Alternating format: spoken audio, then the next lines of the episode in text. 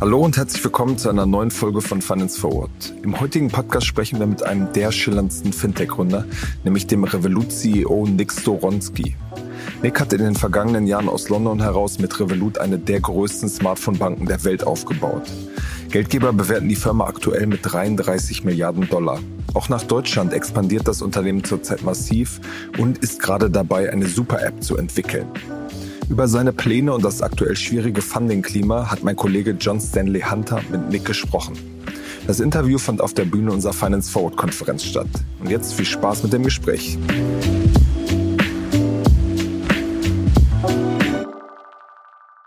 So you spent eight years for working for big traditional banks like Lehman Brothers and Credit Suisse. Yeah, I wouldn't call them traditional. They were uh, trading houses, investment banks. Trading houses, okay. But you know the traditional world of finance a bit before you start. No, I knew zero to be honest with you. I, I struggled a lot when I started to, to learn everything. Okay. But let's talk about what you didn't, um, what you've done since 2015. So you founded Revolut, and originally the idea was to lower international exchange fees, right? Yes, I was uh, living in London, so I moved to London when I was 20, and you know, obviously traveled a lot. I sent money abroad, and uh, yeah, always wanted to not to pay fees to the banks and uh, find a way to avoid uh, foreign exchange fees.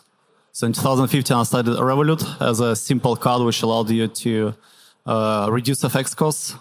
And then obviously since 2015, we grown into full-fledged bank and call it uh, financial super app offering crypto, insurance, credit, uh, bank, business accounts, and so on. Yeah, I mean, that's what we're here to talk about today, how the plan has changed since then, and you're now building a super app. Uh, before we get into that, um, how do you define super app? I mean, what does that what does that really mean? We've had that as a buzzword, and I am sure we're going to hear that every now and then throughout the day, super app. But what is that? Well, I, I wouldn't be so fixed on super app. It's more like uh, an app which allows you to do whatever you need with your own money. So we allow you to invest, we allow you to spend, we allow you to uh, borrow, and so on and so forth. So what we've done, we've uh, uh merged all the financial services that you need for your daily life into one app. And there are clear advantages of doing it. For example, you only done once onboarding, Plus, uh, you have access to all the financial services that you need at a fraction of cost compared to banks or any other financial service provider. Um, um, the question I have there, I mean, that sounds like um, all the offerings that people or Revolut maybe aims for introducing into the super app. I'm sure you have a lot of hidden projects that you're working on that you're testing, whether you want to introduce them into that. Um, is that really different than a digital version of what we know as traditional banks? I mean, uh, an offering for um, trading, for example, for um, savings, um, a bank account, um, access to insurances, for example. Um, is that more, or is that the digital version of what used to be traditional banks? Also, obviously, digital version. Plus, on top of it, we offer much more products compared to banks. So yes, uh, as, as, you correctly mentioned, banks also offer insurance, credit, uh, payments, sometimes trading. Uh, but we offer more. We offer, for example, crypto. We offer uh, lifestyle products as well. For example, Revolut Stays will allow you to book uh, every room out there. Same price as Booking.com or Expedia. Plus, on top of it, you receive 10% cashback. So we actually offer much more compared to banks. Okay. And when, when you've got, when, when you're talking about these hidden um, projects that you're working on, uh, maybe, I mean, it would be very surprising if you weren't working on buy now, pay later to add it into the app, for example. Any comment on that? We're working all, all the financial services, including okay, gotcha. buy now, pay later. Um, but how do you decide um, what features to add into the app? by uh, did you do like how do you do your customer research without letting people know what you're working on how does that work well it's both uh, top down and uh, bottom up right top down is uh, we have a product strategy team which scans across the globe for all the breakouts in terms of uh, startups in terms of features in terms of product market fit and then on uh, almost bi-weekly basis they feed breakouts into different product teams and then product teams, they also have their own ideas, uh, what to build. Uh, So that's that's how we operate. And then uh, based on the combination of uh, them two, we do some kind of P&L analysis on effort, uh, and based on the analysis, we decide what to prioritize. So what we're talking about is an, one app in which you offer all the different solutions. Um, and there are there are many ways of doing that. You can build everything yourself um, in the back end of the app as well, or you could use partners. Um, do you have do you go one way or another with all of them, or do you do handle that differently for the individual products like trading, for example, crypto?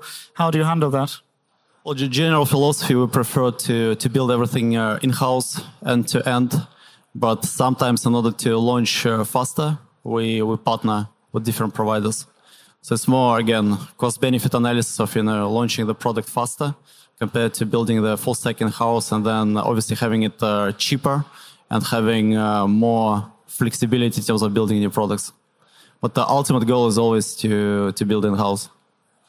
Do you think um, your customers notice or care whether you build it yourself or whether you use partners? Uh, I don't think customers notice, uh, but I think uh, the best products are always built uh, end to end.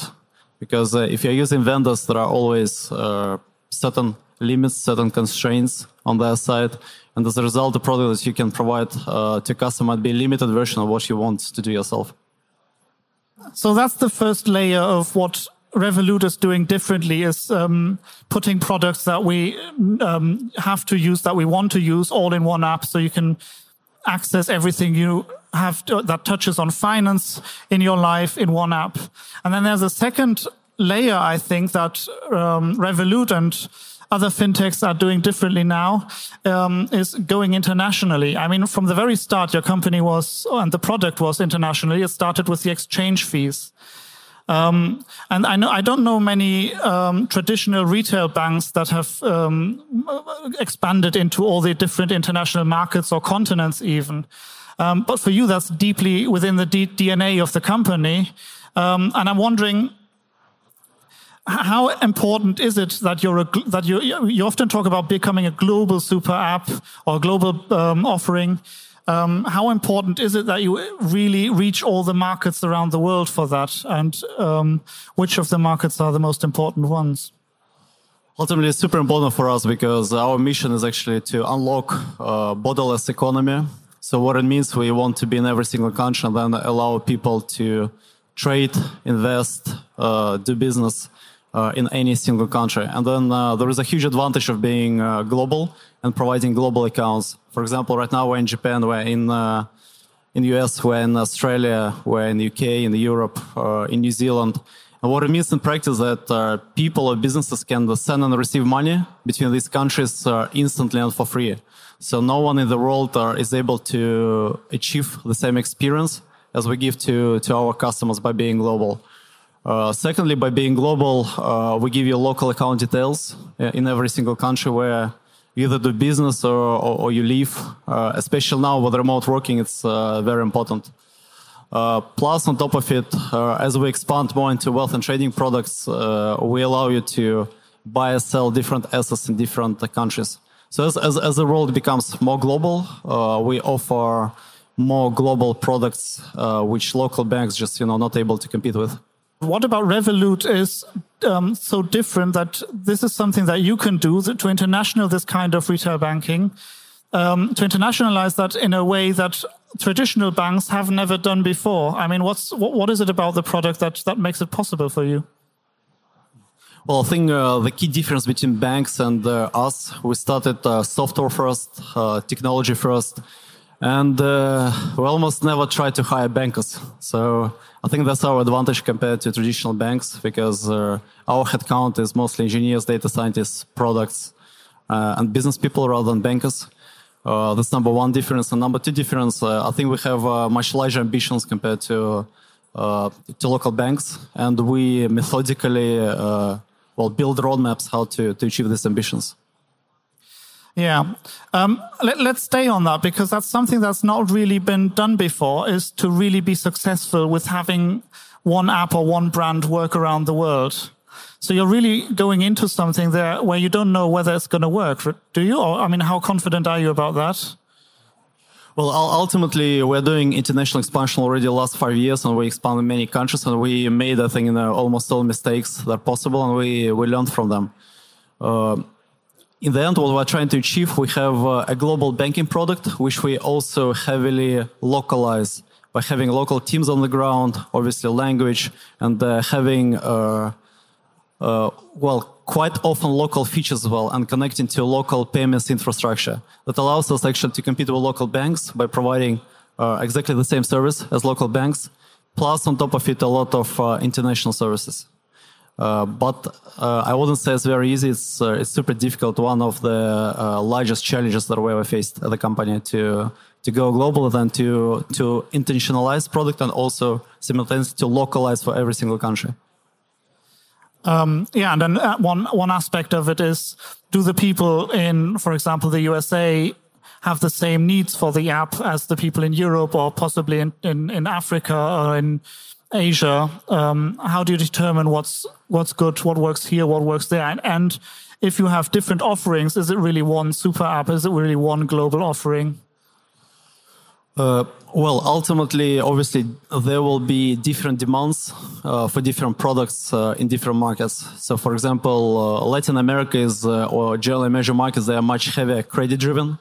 So there is a lot of demand for credit products and uh, less demand for, say, wealth and trading products and savings accounts. So in, in developed markets such as Europe, there is a much higher demand for uh, well, trading products plus on top of it, uh, money markets. Uh, it, I guess it really depends which which stage of the growth each country is, uh, and we, uh, well, we also heavily personalize based on the uh, country needs as well.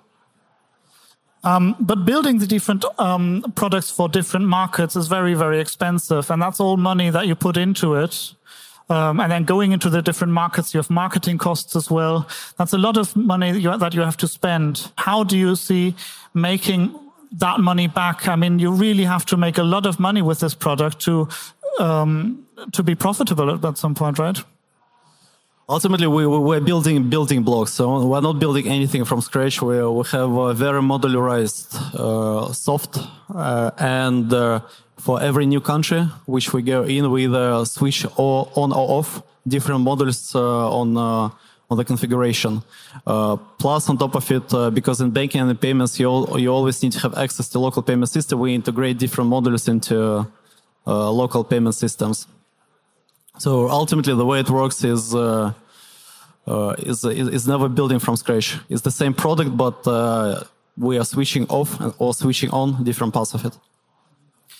Um, let's talk about Germany a little bit because um, you launched here in Germany, or the, for the, for German customers, the product was available since 2017, I think, right? It probably is. Um, but then for the first two years, I looked at the downloads of the app in Germany, and for the first two, three years, it looked like there wasn't really a lot of traction. And then in the last two years, it really spiraled up. Um, it seems that you're taking the market much more seriously at the moment. Um, we've just heard Valentin from N26 speak. Um, what makes you feel now that you can take it up with him um, at this point? So that's exactly the result of our strategy that I mentioned, the localization of every single country. We made a, a, a product very local in every single country, and uh, we also started investing uh, in marketing as well in every single market. And the result of it, I mean, as you mentioned in Germany, uh, we are probably ahead compared to every single uh, financial services player here. And then if you look at uh, every single market in Europe, we are top one, top two, top three uh, fintech services provider in the App Store and Google Play. Uh, so strategy really works. So we've got a couple of hundred people sitting here, and some of them might be deciding, um, I'm going to open an account with N26. Some of them might be deciding to do it with Revolut. I mean, I've got both, but um, what is your pitch to say use Revolut rather than um, N26? It's, it's very simple. So uh, we are like a local bank, but we also give you uh, global services, uh, global accounts. Plus, we give you much more compared to a bank. We give you stock trading, crypto trading, insurance. So everything what you need in one app, uh, global and local simultaneously. Talking about those global services, um, how's the license in the US going at the moment? Is that something that? Uh, well, uh, I think at a certain point of time, I think one and a half years ago, we had uh, 44 or 48 licenses in, in pipeline, and we received 44 now. So we are 95% completed uh, in uh, all the countries where we're in. But again, because we're expanding, so we are setting up now India, Brazil, uh, Mexico, Philippines, looking at Indonesia and UAE. so pipeline of less application always you know grows. Yeah. With the US, you're going then into a market that N26 just pulled out from. So they spent two years in the market in the in the US, and they tried really to uh, make it big, and then they decided, um, well, at least not at the moment. Never say never. Maybe they'll go back into it again. But what makes you think that you can make it when N26 couldn't? Well, we should at least try, right? Well, it could be it could be fairly expensive, right? Well, it depends how much money you make. How much money do you make? Uh, enough to expand in the US. You once gave an interview and you said you're not going to IPO until you make at least billions in revenue. Um, so in 2020, you made about 360 million. How much closer were you in 2021 to your IPO plan? Much closer to IPO goal. okay.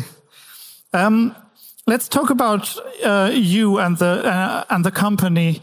You've got a bit of a reputation. I mean, your your catchphrase, um, if people are talking about you, is a bit. Very very nice. They've you've got a very good reputation, but your reputation is get shit done, and you love hard work. Um, and the question is, is that the necessary mindset that you need to disrupt an industry like like you're trying? Well, I guess it depends on the industry.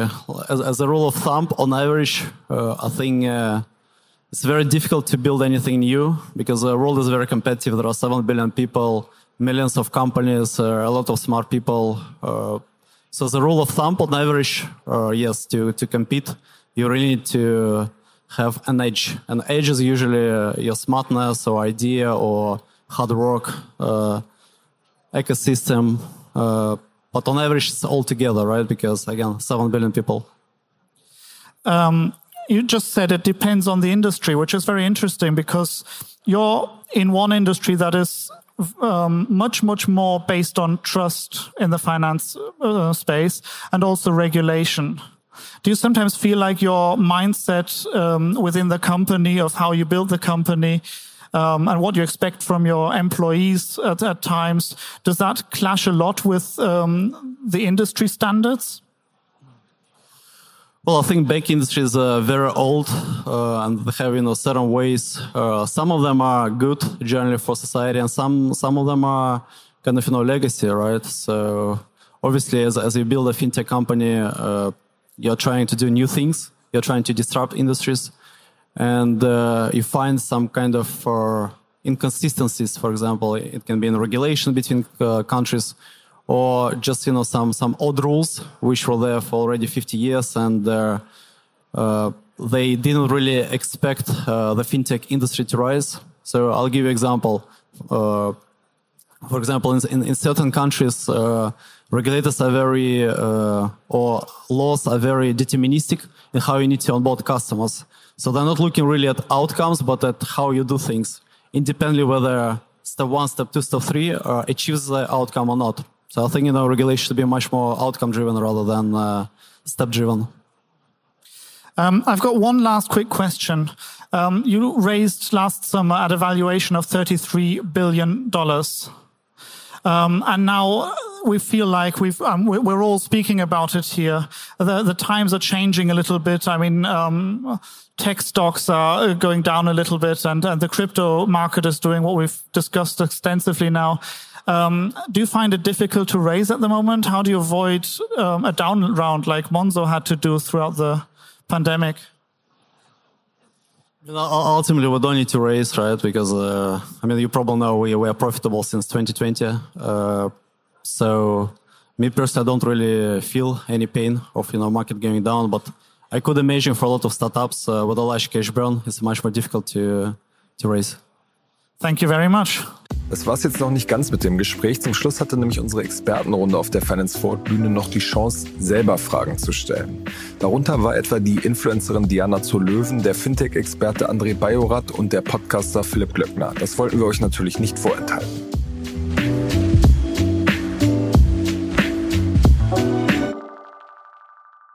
Nick, in Germany, I think there are a lot of people who are using Revolut, but most of the people are not using that as a main account. Is it typically, or is it a typical German uh, situation? So, in general, the way it works, uh, again, if I look at all the countries where we're in, um, like early stage or early growth companies, yes, uh, uh countries, you're right.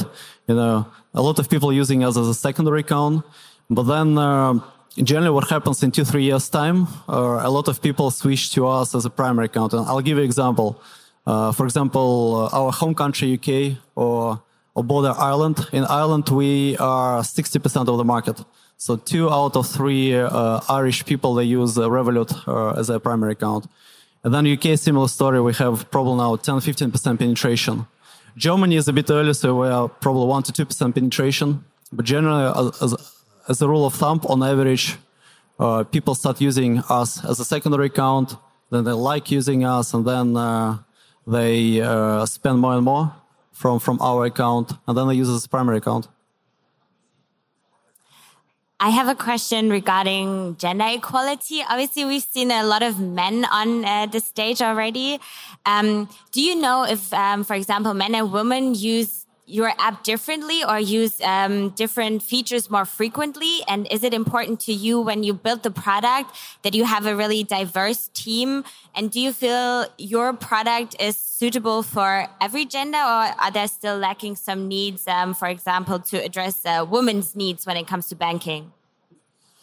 Yeah, definitely the, the right differences. Uh, actually, when we were doing analysis of our users of uh, metal account, we found that our metal account is used uh, by majority of uh, male. And then when we dive deep, the reasons for it, uh, it was very simple. Women didn't like uh, the color, colors of our metal card. And then we responded by releasing, you know, different colors for, for metal card, hoping that, well, our metal account will be used by more women as well. So that's number one. Uh, number two, we also found that uh, women uh, uh, tend to kind of invest less compared to, to men. And that's another, you know, primary reason why uh, certain products are being used more by male.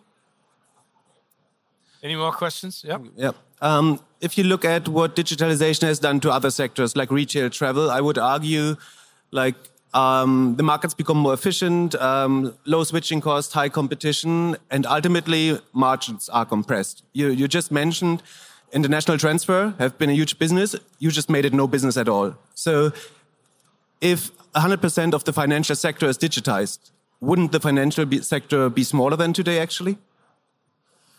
Uh, logically, yes. Uh, overall, uh, I think uh, pool or pie would decrease in terms of fees.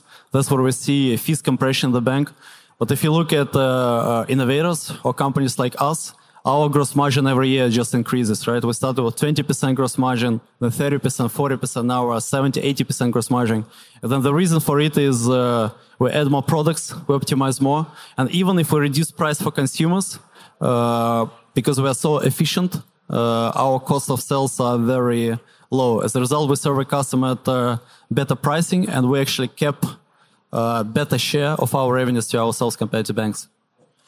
So you would agree that for every million in gross margin you make, probably three, three million in gross, gross margins in traditional banks are lost? Would that be correct? Uh, well, on the assumptions that the bank's pricing is uh, probably 5 to 10x compared to to our pricing and they keep like 60% gross margin. So that uh, means they lose, yeah, probably like out of 10 million gross margin, they, they, they lose six, right? And uh, yeah, we, we, we keep it all, well, a majority of it.